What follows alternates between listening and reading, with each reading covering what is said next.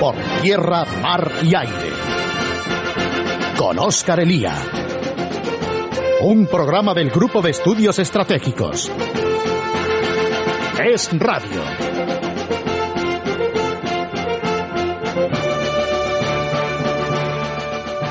Hace casi un año, el 17 de diciembre del año 2010, comenzaba lo que hoy hemos venido a llamar la primavera árabe. Entonces nadie se imaginaba lo que se venía entonces. Eh, recuerden ustedes, todo comienza cuando un joven, un estudiante universitario, pero que se dedicaba a vender, a la venta ambulante, se quemaba a lo bonzo para protestar por el hecho de que la policía tunecina le había arrebatado su puesto y por tanto su modo de vida. En la protesta de este joven, Mohamed Bouazizi, se plasmaba lo que es y lo que ha sido la evolución de esos países en las últimas décadas. Unos regímenes corruptos, unos regímenes dictatoriales, unos regímenes, en algunos casos, con graves déficits democráticos. Aunque nadie lo pensaba, pronto la cosa se extendió al resto de Túnez, de Túnez pasó a otros países, prendió, y de qué manera, en Egipto, con medio mundo atento a lo que ocurría, y de Egipto la cosa saltó a otros países. La forma, eh, la forma más aguda de saltar fue la de Libia, que se vio pronto inmersa en una guerra civil de la que aún no conocemos los resultados ni sabemos cómo vamos a salir. Mucho se ha dicho, mucho se ha escrito, mucho se ha opinado durante este, durante casi este año que hemos, que vamos a hacer sobre la llamada primavera árabe. Ustedes saben que en el GES lo hemos seguido de cerca y que en nuestra página pueden encontrar un seguimiento exhaustivo y unos análisis completos de lo que ha ido ocurriendo. Pero creemos también que ya es hora de empezar a sacar conclusiones, siquiera breves, porque esto es un programa de radio y aquí lo que tratamos de dejar las cosas es lo suficientemente claras para ustedes, y por lo tanto hoy vamos a reunir uno tras otro a varios de nuestros mejores analistas y colaboradores para que nos respondan a tres preguntas. La primera va a ser qué valoración hacen de estos meses de primavera árabe. La segunda será si hemos los occidentales reaccionado y actuado como realmente debemos. Y la tercera, qué podemos esperar si es que podemos esperar algo. Así que hoy, queridos amigos, yo soy Oscar Elía, somos el GES, esto es Radio y hoy les traemos Primavera Árabe por tierra, mar y aire. Comenzamos.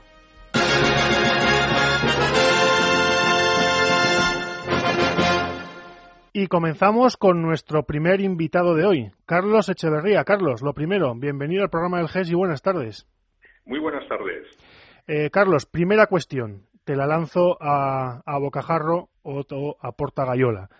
Eh, ¿Qué valoración haces tú, que has seguido muy de encima todos estos acontecimientos, qué valoración haces de esto que llamamos primavera árabe? Bueno, yo creo que lo primero que tendríamos que, eh, en lo que tendríamos que ser cuidadosos precisamente es en la, terminología. Y efectivamente, como tú muy bien decías en la presentación, lo de primavera árabe se ha consolidado de la mano, entre otros, de la Comisión Europea y de algunos estadistas. Pero lo que se ha abierto es un proceso muy complejo eh, en países a los que afecta de, de manera muy, muy distinta rompiendo un statu quo anterior que efectivamente no era el deseable, pero que para algunos en la ruptura de ese statu quo hay una bendición en términos de apertura, de democracia y de, y de desarrollo para el mundo árabe. Yo creo que los escenarios son muy complejos. Ha aludido a la guerra civil eh, libia eh, y ha aludido al propio Túnez, que para algunos es el escenario más esperanzador, que acaba de celebrar elecciones. Pero yo creo que en términos de conclusiones inmediatas, que es difícil sacar conclusiones de algo que está abierto, indudablemente hay cajas de Pandora que se han abierto. ¿Eh? En, en, términos electorales, esas victorias eh, ya consolidadas de los islamistas en, en, Túnez y previsibles en otros países, indudablemente no son eh, realidades, digamos que esperanzadoras. Es un actor que, como sabemos muy bien, es, es un actor complejo, es un actor en muchas ocasiones no el, ideal en un proceso de modernización y de democracia, y por tanto, eh, en resumen, es un proceso abierto, pero mm, lo de primavera yo indudablemente me lo guardaría para más tarde y ojalá eh, llegara a ser tal cosa.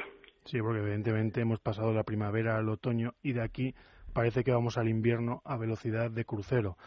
Carlos, yo te quiero preguntar por la reacción occidental de entrada, eh, en dos aspectos que tú también has tratado en buena parte de tus análisis. El primero, la reacción política de las autoridades y los países a lo que está ocurriendo. Y, en segundo lugar, lo que quizá sea más grave es la reacción de la opinión pública y de parte de los intelectuales, analistas o medios de comunicación ante lo que ha ido aconteciendo. Yo no sé, eh, ¿ha estado o está eh, Occidente a la altura de los acontecimientos, Carlos? Indudablemente no lo está, porque no olvidemos que el mundo árabe es una asignatura pendiente para Occidente y sobre todo para, los europeos. Y aunque el statu quo podemos decir que era relativamente cómodo en términos pues de, control de la, de la, situación y de freno a, determinadas fuerzas que, que, podrían ser indudablemente desestabilizadoras, ese Occidente está claro que nos ha mostrado como el pilar de los regímenes que algunos eh, decían que era. Hemos visto cómo han ido cayendo Ben Ali, Mubarak y el propio Gaddafi, que desde hace algunos años había entrado, si queremos, ya en un engranaje de normalización con la comunidad internacional. Y el mundo occidental, lejos de, apoyar a sus supuestos eh, aliados y peones en la región, los ha dejado ir cayendo e incluso animando a un proceso que yo estoy seguro que esos evaluadores que tú citas pues no, no saben muy bien a dónde puede llevar y cuando se les pregunta y se intenta profundizar en cuál es, eh, pues cuál es su reflexión y, qué argumentos utilizan para ser tan optimistas, pues acaban siempre en la referencia a, a, que indudablemente la situación debe llevar a la democracia y al desarrollo. Yo creo que eso es muy arriesgado, lo es en primer lugar para las comunidades de estos países que están sufriendo, y estamos hablando de centenares de, de, miles de, muertos en escenarios como Libia, como Siria, como Yemen, y que eh, indudablemente las reformas son necesarias y las transiciones son necesarias, pero no necesariamente eh, a través de, un proceso que no sabemos muy bien a dónde va a llevar. Sí, Carlos, en este, en este aspecto yo creo que es, eh, es clarificador lo que está ocurriendo en Túnez, donde las elecciones, lo has comentado antes, las gana un partido islamista y sin embargo en Europa todos son felicitaciones y parabienes ante la victoria de un grupo que no sabemos a dónde nos llega, pero a una democracia parlamentaria y constitucional, desde luego no. Efectivamente, eh, pensemos que Rachid eh, Ghanouchi, el líder de, de hasta hace muy poco tiempo eh, era persona non grata en buen número de países occidentales. Es decir, que las acusaciones en su día, es cierto, del régimen de Ben Ali contra él de terrorismo, pues eran consideradas como, como creíbles. De un día a otro, este líder y otros también lo han hecho, cambia su discurso en términos de presentarse pues como la antítesis de lo que fue el Frente Islámico de Salvación en Argelia, es decir, pues como un partido político primero y además como un partido político que va a jugar al juego democrático y que va a respetar eh, pues las libertades ya garantizadas, sobre todo en un país como Túnez. Pero yo creo que esa credibilidad tan temprana, tan inmediata que se le da a líderes como, como Ganucci es eh, extremadamente arriesgada. Y, y precisamente esa, esa sensación la tienen muchos tunecinos, que como hemos visto han salido el día después de las elecciones a protestar por lo que ven ya como una amenaza eh, en ciernes de, islamización en términos políticos. No olvidemos que estamos hablando de comunidades que son en su mayoría musulmanas, y eso es así y será así, pero de lo que estamos hablando es del islamismo, del islamismo radical, que eso ya es una perversión del Islam y es una manipulación de la religión en términos de, eh, radicalización y de destrucción. Por otro lado, hay, sectores eh, radicalizados en el islamismo tunecino que pueden tirar de ese islamismo si supuestamente se va a moderar. Y no olvidemos que el contexto inmediato con la guerra civil libia que ha dado como resultado la victoria de unos islamistas eh, muy sospechosos y con las previsiones en Egipto con los hermanos musulmanes, indudablemente esa interacción con el entorno inmediato que también ve emerger el islamismo con fuerza, pues va a llevar indudablemente a derroteros, eh, yo creo que, peligrosos.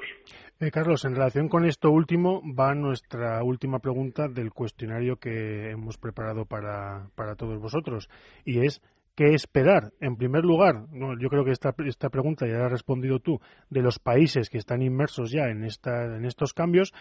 Y en segundo lugar, ¿qué esperar de aquellos que se han librado por los pelos o que están tratando de, librarse de los cambios? Pues los países eh, más avanzados, por así decirlo, que son Túnez y Egipto, estamos viendo lo que está sucediendo. Eh, tras descabezar a los regímenes con la huida de Ben Ali y con el, el apartamiento de Mubarak, pues se abre un proceso de, democracia otorgada en términos de, convocatoria a las urnas que inevitablemente va a llevar a que los islamistas crezcan en potencia. En los escenarios más dramáticos, es decir, el de la guerra civil tribal de Libia, que aunque la OTAN retira sus efectivos, el problema queda en in situ y por tanto hay, eh, yo creo que escenarios muy sombríos, pues indudablemente eh, el control de la situación, si es que alguna vez lo, hemos tenido, se nos va a escapar irremisiblemente. En los demás países, Siria es una, gran incógnita, pero en términos también de, desestabilización permanente. Y aquellos que en principio están al margen, digamos, que se están salvando de ese proceso, como pueden ser pues las monarquías, eh, Marruecos, Jordania y la República Argelina, eh, están llevando adelante eh, medidas eh, que para algunos son en buena medida cosméticas, para otros son creíbles en términos de cambio y de transformación. Pero lo que es indudable, insisto, es que ese statu quo ya quedó atrás, que aunque el statu quo no era lo más deseable, establecía una, situación de, control y de, y de, estabilidad, y ese control y esa estabilidad se ha perdido. Por tanto, Occidente pues debe, ante todo y sobre todo, y, las respuestas tienen que ser breves, como tú muy bien decías, tiene que evaluar bien lo que está sucediendo, alejándose de, esos buenismos y de ese eh, querer reflejar un escenario que nos gustaría a nosotros que fuera tal, pero que no necesariamente tiene por qué ser así. Pues Carlos, como siempre, muchísimas gracias y muy buenas tardes. Muchas gracias a vosotros y buenas tardes y de Carlos Echeverría a otra persona a la que ustedes conocen bien y a la que, como siempre, no le preguntaré a qué lado del meridiano de Greenwich se encuentra. Rafael Bardají, lo primero, muy buenas tardes aquí en España. Muy buenas tardes, muchas gracias, Oscar. Eh, Rafael, la primera, la primera pregunta eh, de este breve cuestionario que hemos preparado para todos vosotros. Eh, ¿Qué valoración haces tú de todos estos meses de lo que hemos llamado, lo que se ha venido a llamar primavera árabe y que se va a cumplir dentro de pocas semanas su primer año? ¿Cuál es tu valoración? Bueno, yo creo que en términos generales diría que es una gran frustración, ¿no? en un doble sentido por un lado, todas las expectativas de cambio, apertura, tolerancia que preconizaban los primeros líderes de estas eh, transformaciones ¿no? en políticas, pues no han dado ningún fruto en el terreno económico ni siquiera en el social y por lo tanto la esperanza de una vida más abierta, mejor y con futuro para todos los ciudadanos de esta zona del mundo parece que, que tiene que esperar, por desgracia, ¿no? a, nuevos cambios. Y en segundo lugar, eh, una gran frustración porque quizás las fuerzas seculares, las fuerzas modernizadoras que estaban latentes en el fondo del cambio, pues han sido progresivamente marginadas por sentimientos y grupos religiosos, incluso religiosos radicales, tipo hermanos musulmanes o incluso más allá, ¿no? Eh, entonces, bueno, yo creo que, que la gran prima, la gran promesa y esperanza de la primavera árabe se ha acabado por convertir en un otoño árabe que podría incluso llegar a ser un gran invierno si de verdad los islamistas acaban teniendo una gran influencia en estos sistemas y aún peor con un Irán que está ayudando desde Marruecos hasta Afganistán a grupos claramente antioccidentales. Eh, Rafael, en relación con esto último, eh, la siguiente pregunta hace relación a la actitud occidental durante todo este tiempo. Empezando por el hecho de Irán que acabas de citar y que no olvidemos cómo Occidente, con Estados Unidos a la cabeza, abandonó a los iraníes cuando se levantaron contra el régimen de los ayatolás. Eh, desde luego, eh, hombre, Occidente no puede conducir a estos países a, a una democracia o a un régimen eh, de corte más o menos civilizado, pero desde luego eh, sí que debe eh, ser exigente y desde luego no lo ha sido y no lo está siendo. No, no, yo creo que Europa, que está prisionera de sí misma, ¿no? con, su incapacidad y su impotencia para dar una solución política a, los problemas generados en el nivel económico y institucional de la Unión Europea, es la gran ausente de toda, de toda esta gran transformación con la excepción, si quieres, de Libia, donde, bueno, ha jugado un rol eh, más activo, pero también más negativo, en el sentido de que lo que ha conseguido es generar un gran caos en el país. Y por otro lado, Estados Unidos, que puso en marcha su nueva doctrina de liberal desde el asiento de atrás y que en el fondo ha, servido para que sean también los grandes ausentes de, esta zona, ¿no? Yo creo que ese vacío de poder, por desgracia, no está siendo llenado por las fuerzas modernizadoras, seculares y liberales que existen, pero que son muy pequeñas y que han estado durante décadas sometidas a, la represión, ¿no? Con nuestro, nuestro beneplácito indirecto y que quien está tomando la rienda de este proceso de cambio político son los hermanos musulmanes y grupos aledaños, sino más radicales, los islamistas. Y desde luego, lo que sí parece notarse ya claramente desde Túnez a Egipto es una mano negra de Irán que está financiando, entrenando y alimentando grupos con el objetivo de crear un gran arco eh, islamista así radical que vaya, como digo, desde el Atlántico hasta el levante del Mediterráneo.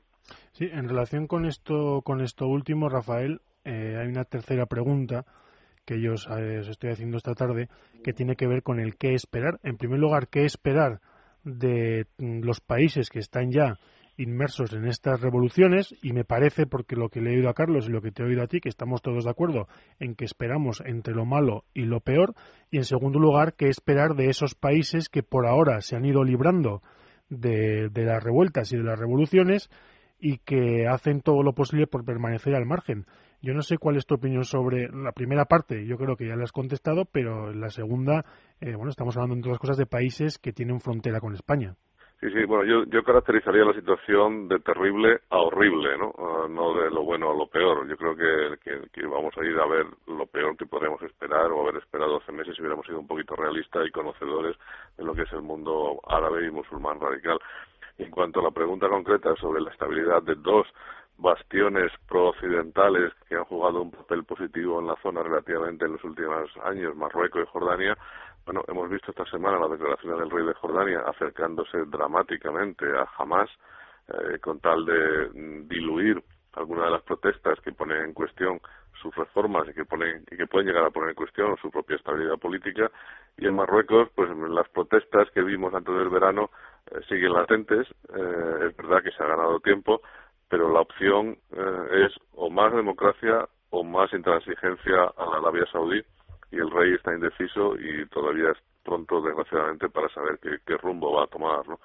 Pero qué duda cabe que si Marruecos eh, o Jordania o ambos eh, se inclinan hacia el lado malo de la historia, eh, pues nosotros vamos a tener un, panorama muy complicado.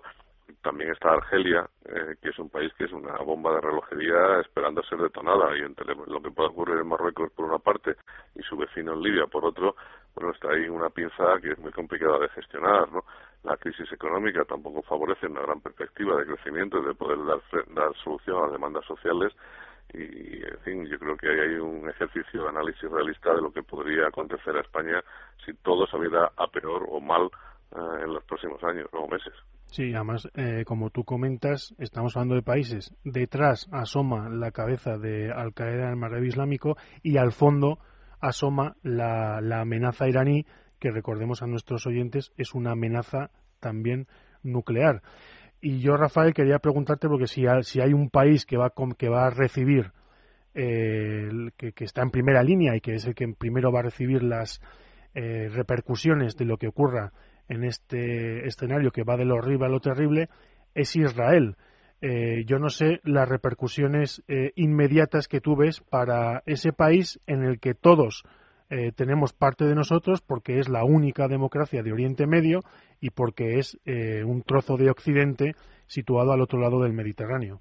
Sí, yo creo que es muy apropiado recordarlo, ¿no? Que es que ahora mismo, con la evolución de los acontecimientos políticos en el norte de África, con la deriva islamizante de Turquía, con eh, el paso atrás de Arabia Saudí, ¿no? Y con el potencial de desestabilización en Egipto, Bahrein y otros países de la zona del Golfo, y con el fantasma de Irán por ahí, bueno, Israel es el único país que es como nosotros en esa zona tan compleja y que está defendiéndose y a la vez defiende nuestros propios intereses, ¿no? Es decir, que yo creo que hay una comunión de intereses estratégicos que hay que subrayar porque es muy importante, ¿no?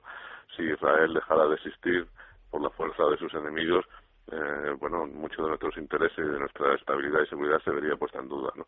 Y en segundo lugar, ¿qué es lo que puede hacer Israel? Bueno, siempre ha tenido una doctrina de autosuficiencia estratégica y yo creo que llegado el caso tendrían que decidir, aunque sea una decisión muy difícil de, de, tomar o de prever hoy día, qué hacer frente a la bomba iraní, ¿no? Pero qué, duda cabe que la situación israelí se está complicando por momentos, es decir, se está quedando sin aliados en la zona, eh, su tratado de paz con Egipto está en duda, su aliado en Jordania pues eh, este, presenta los síntomas de inestabilidad creciente, Turquía, que ha sido un gran bastión y pilar de apoyo a Israel en la zona, pues va en sentido contrario, eh, oponiéndose a todo, incluso mandando de nuevo una nueva flotilla estos días, ¿no? Para complicar la situación política en Israel. Y por parte occidental, Estados Unidos, el gran valedor de, Israel, pues también está en una cierta retirada, ¿no? Y que, con Obama teniendo serias dudas sobre qué hacer con Israel, ¿no? Frente al mundo islamista. Entonces, bueno, yo creo que eso es una situación nueva para Israel que le complica su planificación, pero no olvidemos que para Israel es cuestión de vida o muerte. Y cuando uno pone encima de la mesa su existencia, pues puede tomar decisiones que en tiempos normales, en tiempos de paz o de nuestro confort en nuestras casas, podamos no comprender. ¿no? Pues efectivamente, yo no podía estar más de acuerdo. Rafael, como siempre, muchísimas gracias y buenas tardes. Muchísimas gracias, Oscar. buenas tardes. Hay dos países que ha comentado Rafael a los que debemos y deben ustedes seguir la pista muy de cerca. En primer lugar, Turquía, con la deriva islamista que ha tomado de la mano de Erdogan y en segundo lugar Irán, cuya sombra aparece siempre en todos los análisis al fondo como un país en pleno expansionismo, un país que es o que va a ser una potencia nuclear y un país que no ha renunciado, a diferencia de los países occidentales, a usar la bomba si llega el caso. Vamos a hacer una pequeña pausa, amigos, y volvemos enseguida.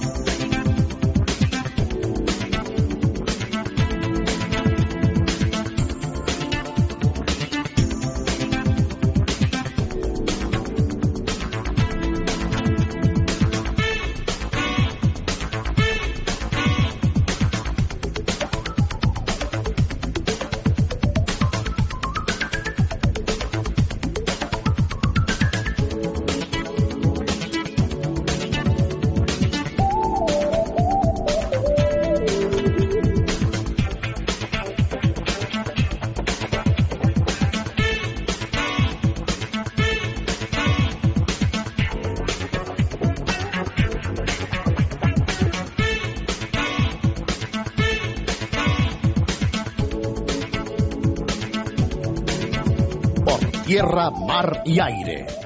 Con Oscar Elía.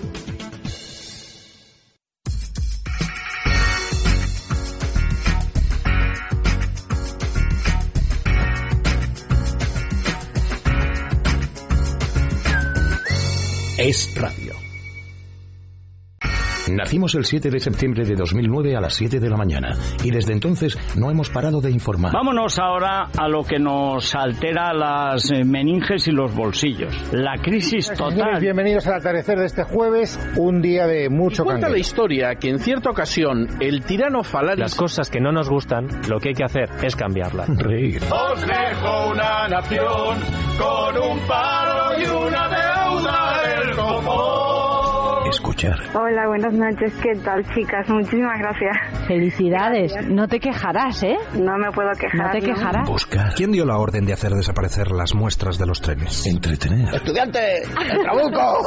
¡Agarrobo! Vibrar. ¡Gol, gol, gol, gol, gol! ¡Del Atlético de Madrid en el Vicente Calderón! 885.000 personas ya escuchan cada día es radio. ¿Qué se puede decir ante esto? Pues afortunadamente el español inventó una palabra que lo resume todo. Gracias. Informe de audiencia certificado por Noxa Consulting sobre 10.000 entrevistas realizadas en toda España. Escuchas Es Radio 99.1 FM. El mismo camino ya nunca será igual al volante de un todoterreno único. Sube al GLK 220 CDI Blue Efficiency edición limitada y disfruta del paquete deportivo exterior e interior y de las llantas de aleación de 19 pulgadas. Unas prestaciones inigualables combinadas con un bajo nivel de consumo y emisiones.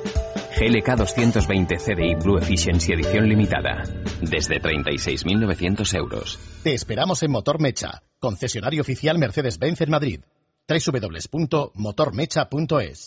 Si la falta de espacio le agobia, piense en Guardamás, mini almacenes privados. Guardamás soluciona cualquier problema de espacio, para particulares, profesionales y empresas, desde un metro cuadrado.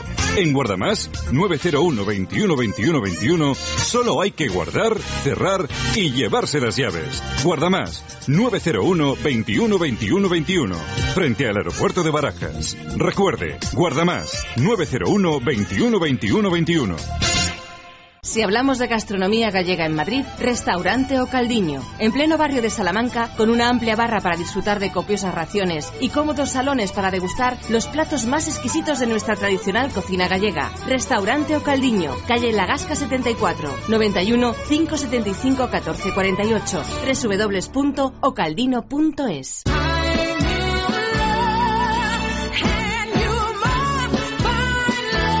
Mis cartas de presentación. Necesito libertad. Adoro la radio. Soy de Madrid y quiero que te quedes aquí cada mañana conmigo. Todos los días, de lunes a viernes, de 12 a una y media, Libertad Capital con Maracolas. Sigo, perdón. En Madrid durante los últimos 30 años solamente tres obras de teatro han estado más de dos temporadas completas en cartel. Toc Toc, la más divertida obra de la cartelera madrileña, entra en su tercera temporada de gran éxito. Toc Toc, divertidísima, tronchante, diferente, en el Teatro Príncipe Gran Vía. No te la pierdas. Es, es. Este mes aprovecha las ventajas que te ofrece la red Ford de la Comunidad de Madrid. Visita nuestra gran feria de liquidación de kilómetros cero en tu concesionario Ford más cercano. Supercoches a superprecios. No dejes escapar esta gran oportunidad. Solo en noviembre.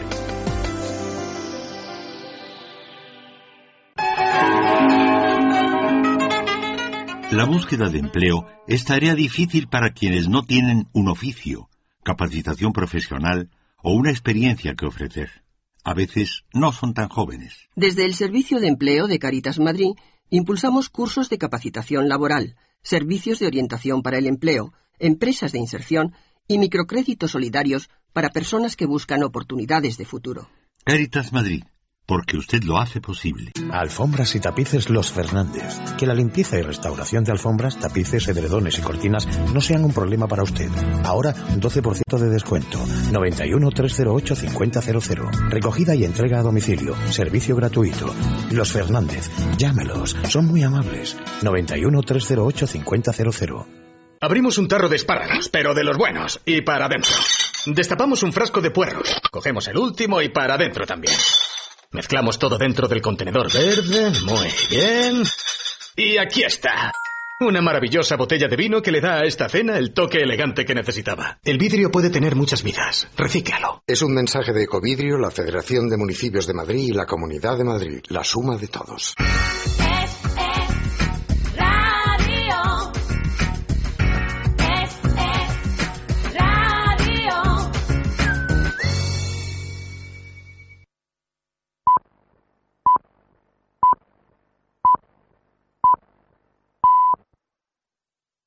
Las tres, las dos en Canarias. Es radio. Servicios informativos.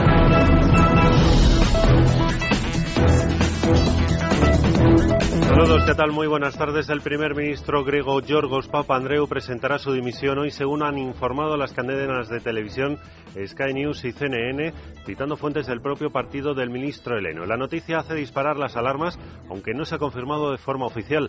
De momento, lo único que se sabe a ciencia cierta es que el Consejo de Ministros, previsto, como saben, para esta tarde, será el último que presida Papandreou. Además, el primer ministro griego ha aceptado dar un paso atrás y dimitirá en cuanto se haya un acuerdo para la formación de un gobierno de coalición.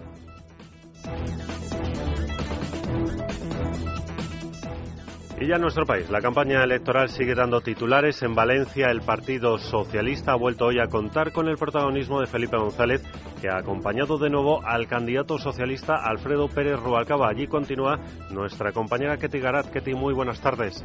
¿Qué tal? tardes, y Felipe González, el expresidente del gobierno, ha pasado de las insinuaciones sobre ETA a los insultos contra Mariano Rajoy y la caverna del mundo de Pedro J. Ramírez. Pero a mí me encanta hablar con Felipe. Mira por dónde. ¿Y sabéis qué digo? ¿Y sabéis qué os digo? Que lo voy a seguir haciendo. Y que cuanto más nerviosos se pongan, más le sacaré conmigo. Si es un lujo para mí, hombre.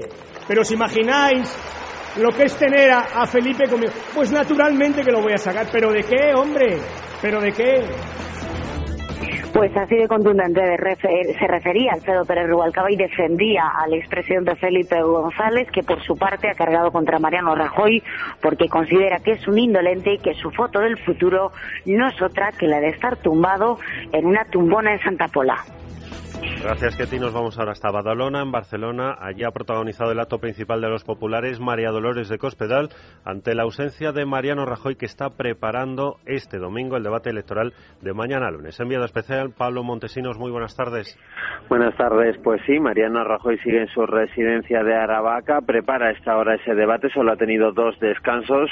Uno a primera hora para su habitual caminata y otro no, como no, para echar un vistazo al partido del Real Madrid que le ha dado buenas noticias. El líder del PP no quiere ningún error en ese cara a cara y por eso ha decidido pinchar este domingo y ha dejado toda esa responsabilidad a María Dolores de Cospedal. La secretaria general ha llegado a castigar al PSOE por su irresponsabilidad por querer pelea, dijo, pese a lo que necesita España, la concordia. Crear la confrontación y la división no trae nada bueno. Aquel que vive de la pelea puede acabar muy mal con la pelea y aquel que busca la unión, aquel que busca sumar, aquel que busca que todos trabajemos juntos, siempre gana porque ganamos todos. Esta era su única referencia a la fotografía de dos hermanas o a la de hoy en Valencia, pasado frente a futuro, nada de pelea en el Partido Popular que considera que la radicalidad de los socialistas es fruto de una campaña estartalada, la desesperada por la sangría de votos que esperan en las elecciones generales. Gracias, Pablo. Y también en campaña hoy la número 2 al Congreso por Madrid ha participado en un mitin en la localidad madrileña de Alcalá de Henares. Allí Soraya Sáenz de Santa María ha responsabilizado a Rubalcaba y a Zapatero de lo que salga, ha dicho, sobre el ministro José Blanco en el caso campeón. Dice Sáenz de Santa María que el único campeón que queda en el gobierno se llama Blanco y ha acusado a Felipe González, Alfonso Guerra y Rubalcaba de ser los campeones del paro y del despilfarro tras el mitin que protagonizaron ayer en Dos Hermanas en Sevilla. Es Radio. Tres y cuatro minutos de la tarde, tiempo del deporte. Jesús Sánchez, muy buenas tardes. ¿Qué tal? Muy buenas tardes, Francisco. Enorme victoria del Real Madrid sobre Osasuna. Y tanto, 7 a 1 con tres goles de Cristiano Ronaldo, dos de Benzema, uno de Pepe y otro del Pipa Higuaín. El Madrid, por tanto, seguirá como líder una jornada más, haga lo que haga el Barça, que juega esta tarde-noche frente al Atleti de Bilbao en la Catedral. La nota negativa ha sido la lesión del argentino Di María. Veremos por cuánto tiempo y lo más positivo, el debut de Nuri Sahin en rueda de prensa. Recado del técnico luso José Mourinho a los seguidores blancos. El técnico ha dicho que si no llega a ser por los de detrás de la portería, el estadio hubiera parecido vacío. Además, día grande para el motociclismo español. Nico Terol se ha coronado campeón del mundo de 125. La carrera de MotoGP ha terminado hace apenas unos minutos. Victoria, otra más de Casey Stoner, por delante de Ben Spies y Andrea Dovizioso. Una mala noticia para Dani Pedrosa, que ha finalizado quinto y cede su tercera plaza del Mundial al italiano Andrea Dovizioso. Gracias Jesús, es todo. Volvemos con más noticias al filo de las 7 de la tarde en el tiempo de goles, aquí en las sintonías de Es Radio con Pedro Pablo Parra. Más información en libertaddigital.com. Todos los boletines en esradio.fm.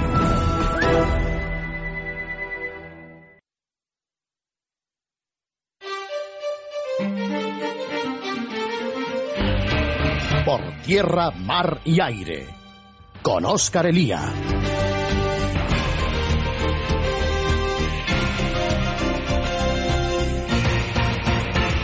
Seguimos amigos, seguimos y tenemos también con nosotros a Manuel Coma. Manuel, lo primero, bienvenido, buenas tardes. Hola, buenas tardes. Y eh, te hago las mismas preguntas que le hemos hecho a Rafael Bardají y a Carlos Echeverría. La primera, tu valoración de todos estos meses de lo que se ha venido a llamar primavera árabe. Bueno, yo no me dejé arrastrar por el pesimismo al principio, dije más democracia, es decir, un voto auténtico por lo menos la primera vez en el mundo islámico es más islamismo, porque son mayoritarios, y la primera comprobación que se ha producido es eh, en Túnez, que por otro lado es el país que estaría más preparado para un cambio. Sin embargo, está por ver que se produzca ese cambio. Es decir, ha ganado un partido de la familia de los hermanos musulmanes eh, con el 41%, eh, la mayoría más grande, con gran diferencia. Los demás partidos están muy fragmentados. Eh, y ahora está por ver, pues, cuál es el grado de su radicalismo. Ellos dicen que admiten la democracia, pero, mm, pero en fin, la cosa no está en absoluto clara, ¿no?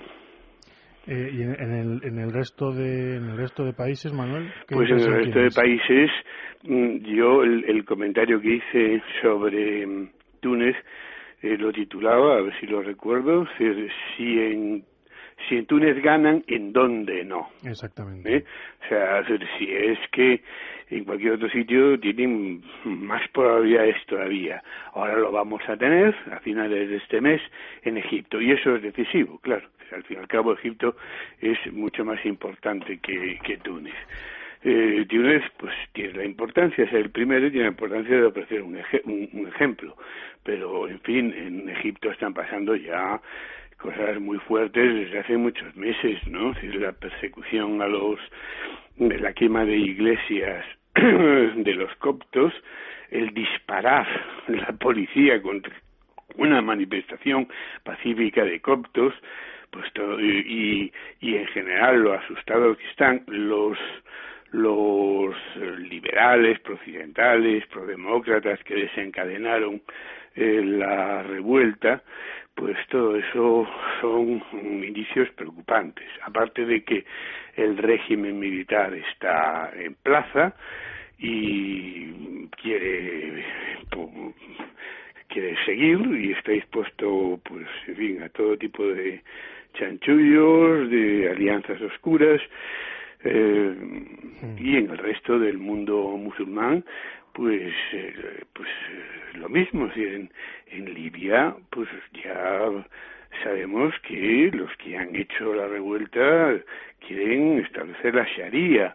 Entonces, ahora la cuestión es en qué grado mm, ha cambiado políticamente, después de, muchos años, el, el, islamismo, las tendencias islamistas radicales, no necesariamente violentas, puesto que al fin y al cabo las violentas se separaron de ahí, los yihadistas se separaron de ese tronco, pero sí muy radicales y que quieren imponer un Estado a su imagen y semejanza y con una tolerancia posiblemente mínima para los demás. Segunda cuestión, Manuel, has hablado, efectivamente, nosotros podemos eh, hacer poco, es decir, a fin de cuentas, quienes tienen que elegir son estas sociedades o estos países, pero yo la segunda pregunta que te hago es la valoración sobre la posición occidental en todos estos cambios desde hace estos meses, en todos estos meses. Bueno, pues eh, al principio Mm, Estados Unidos, eh, la administración Obama fue más cauta porque mm, pues eh, era un aliado clave, Egipto, y clave respecto a, Israel y a todo el Oriente Medio, el que parecía que se le, se le venía abajo y al mismo tiempo tenía la mala conciencia de que ese aliado clave pues era un dictador. Eh, de manera que vacilaron hasta que ya pues eh, Obama dio el paso de decir que, que sí, que Estados Unidos apoyaba la democracia. Apoyaba la democracia sin saber qué posibilidades tenía realmente la democracia de salir adelante. Europa mm, pareció ser más, más entusiasta desde el principio, eh, que Estados Unidos también tiene menos, menos responsabilidades, pero desde luego no menos riesgos, pues estamos más cerca y Europa, eh, Francia fue la que de una manera de una manera mm, poco analítica y poco responsable fue la que se lanzó eh, a apoyar a los rebeldes libios.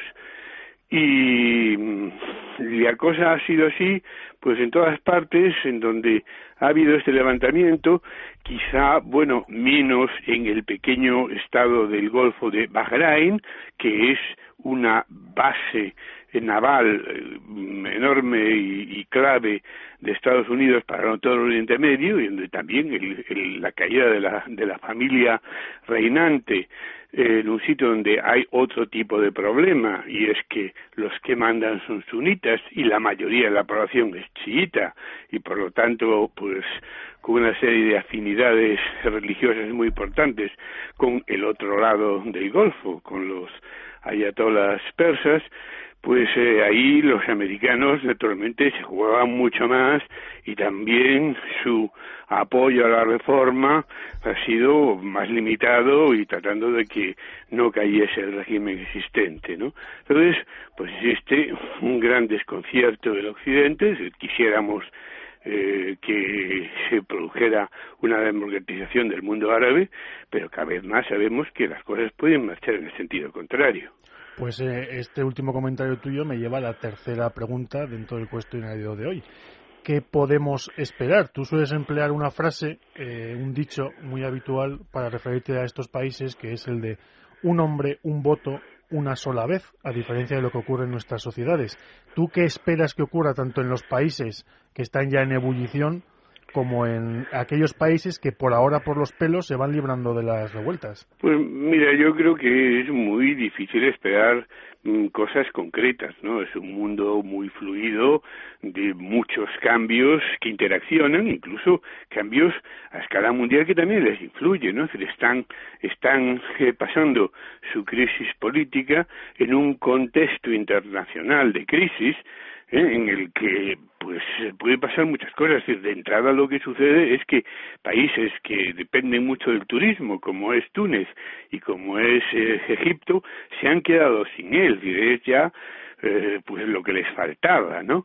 Eh, una, una nueva, un nuevo hundimiento de la economía mundial que a cuyo, a cuyo borde estamos pues significaría de nuevo una reducción de las compras del petróleo y le afectaría incluso a los países ricos, ¿no?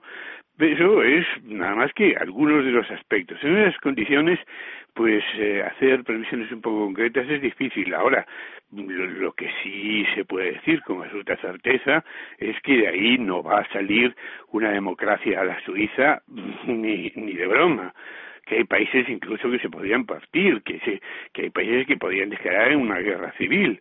Eh, no está del todo descartado en Libia, es bastante probable en Yemen.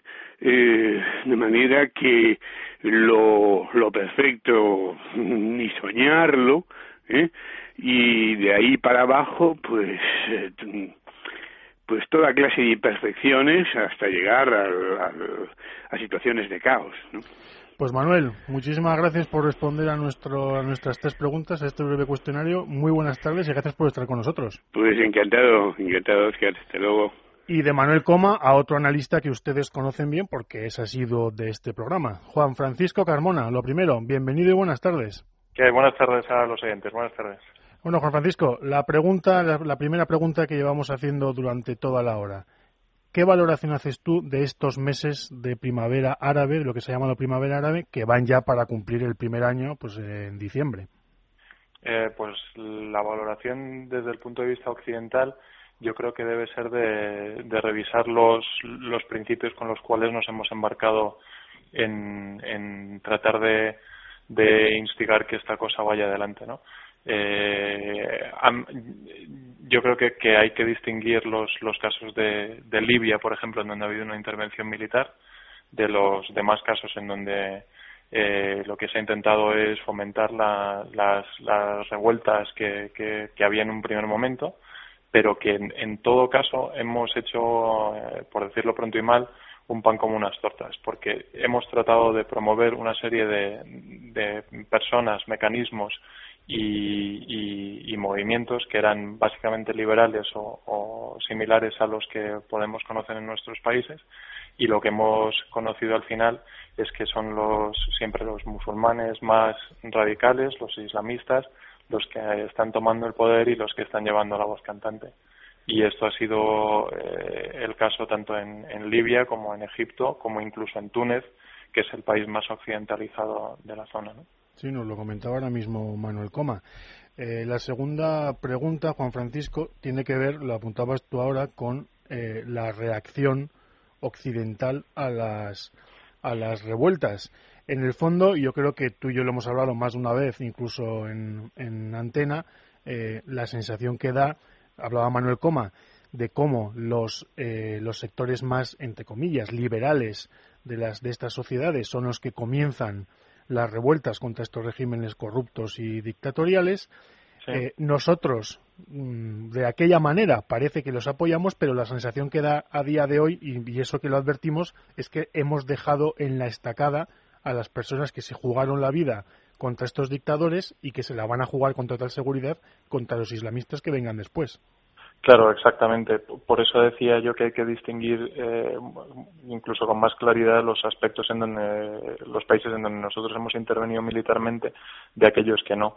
Pero en, en, cualquier supuesto, eh, lo que no puede ser es que los estados occidentales que tienen diplomacia, que tienen fuerzas armadas, que tienen embajadas representantes y que tienen eh, ayuda económica que prestan estos países no hagan valer eh, el apoyo que hemos dado nosotros a esos sectores liberales eh, para, para hacer revueltas en aquellos países y, y, y, no los defiendan en este momento. Lo que se está formando ahora son procesos constituyentes.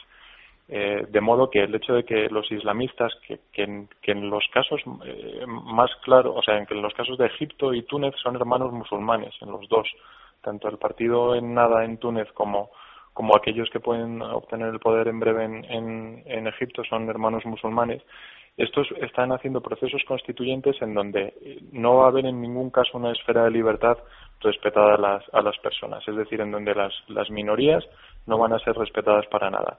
Y, y si Occidente ha intervenido en estas, eh, en estas revueltas, las ha fomentado y, ha, ha, hablado de ellas constantemente en la prensa, debe hacer valer sus, sus, ideas al respecto, porque si no lo que hace es abandonar por completo no ya a aquellos que han, que han iniciado esas revueltas, sino a todas aquellas personas, empezando por las mujeres, que son la mitad de la población, que, que estarán completamente abandonadas ante, ante eh, constituciones islamistas. Hay un aspecto eh, que yo creo que cada vez queda más claro. Eh, me da la sensación, no sé qué te parece a ti, Juan Francisco, pero eh, el famoso discurso de la Universidad del Cairo, cuando medio mundo alaba la figura de Obama y donde él básicamente en aquel famoso discurso en junio de 2009 eh, lo que hace es desmontar la política de su antecesor, tanto en lo relativo a la guerra contra el terrorismo como en la estrategia del Gran Oriente Medio, que se vino a llamar de democratización de los distintos países.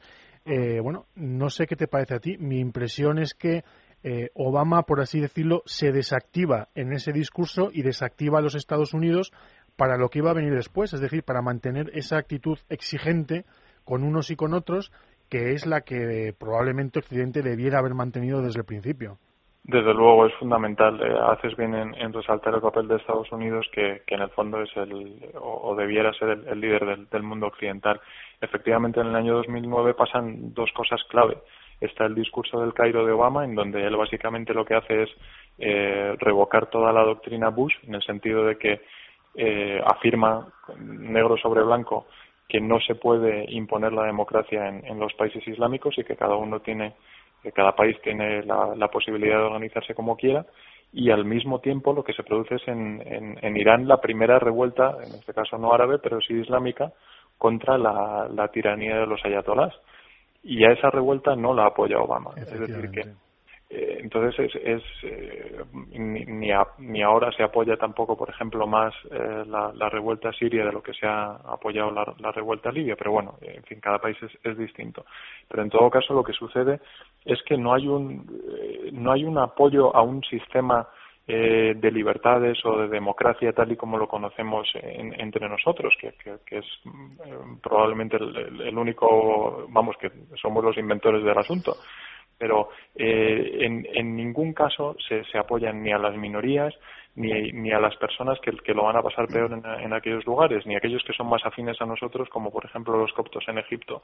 Entonces esto lo que hace es generar inmediatamente una, una reacción de aquellos que son más radicales, que son la mayoría, pero que no son todos, y que creen que, que, todo el campo es suyo porque no obtienen ningún tipo de, de, presión por parte de, los países que pudieran ejercerla. Ese último aspecto es muy importante. Yo creo que básicamente los grupos y movimientos totalitarios y despóticos y los islamistas, tanto los yihadistas terroristas como los que eh, por lo menos a corto plazo no emplean la violencia, lo son generalmente en cuanto se van por encima de un 30% de apoyo popular el régimen eh, está condenado y es lo que parece que va a ocurrir.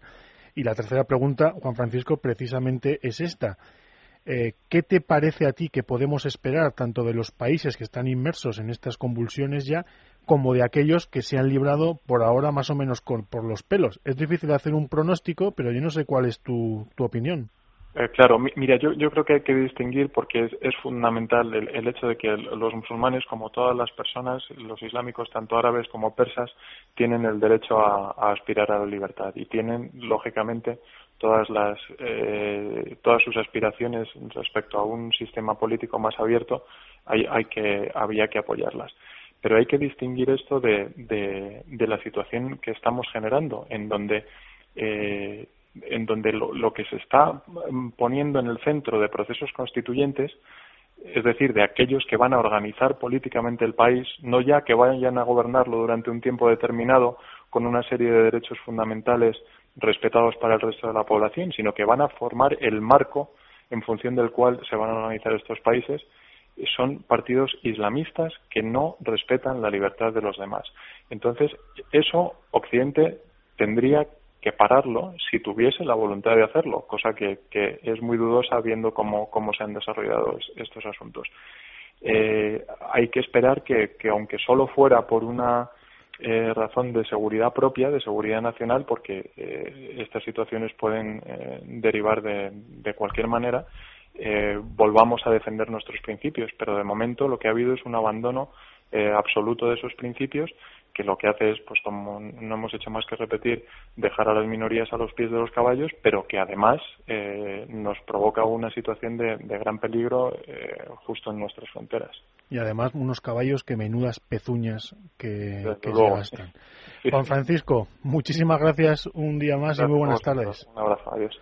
Pues ya lo ven, el análisis que hacemos, yo creo que es prácticamente unánime dentro del grupo de estudios estratégicos, es que las, la primavera árabe podría haber ido de otra manera a la que ha ido como ha ido desarrollándose y que en segundo lugar si las cosas han ido torciendo ha sido porque Occidente entre otras cosas no ha sido lo suficientemente exigente y no ha estado lo suficientemente encima de los distintos actores para eh, impulsar una democratización real y no esta cosa que nos están vendiendo porque el islamismo por muy terrorista, por, muy terrorista que sea o por muy no terrorista que sea, no deja de ser una forma de despotismo.